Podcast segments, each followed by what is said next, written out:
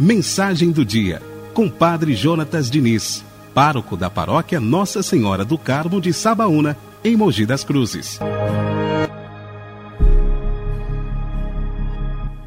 22 de junho de 2020.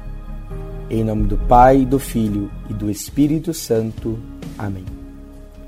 Santos João Fisher e Thomas More.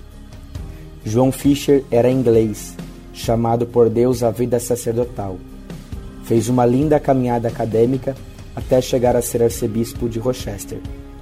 Foi um homem de grande influência intelectual, cultural e religiosa a partir do seu testemunho.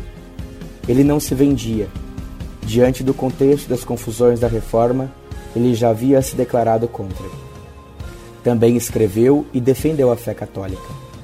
Henrique VIII, por causa de um envolvimento com sua amante, quis que a igreja declarasse nulo seu casamento.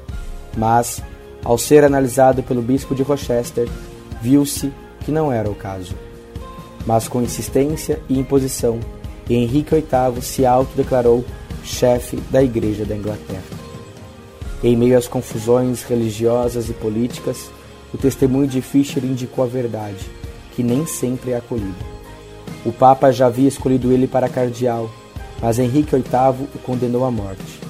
E ao ser apresentado para o martírio, São João Fischer deixou claro que era pela fé da Igreja Católica de Cristo que ele estava ali.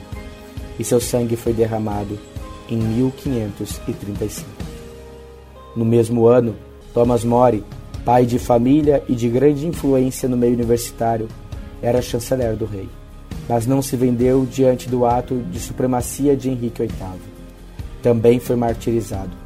Era leal ao rei, mas acima de tudo a Deus. Em 1535, Thomas More foi decapitado. Em meio às confusões, o testemunho faz a diferença. Por isso, com fé e confiança, nós rezamos.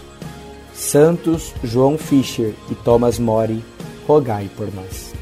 E que o Deus Todo-Poderoso abençoe e guarde o nosso dia, em nome do Pai, do Filho e do Espírito Santo. Amém. Você ouviu a mensagem do Padre Jonatas Diniz, pároco da paróquia Nossa Senhora do Carmo de Sabaúna, em Mogi das Cruzes.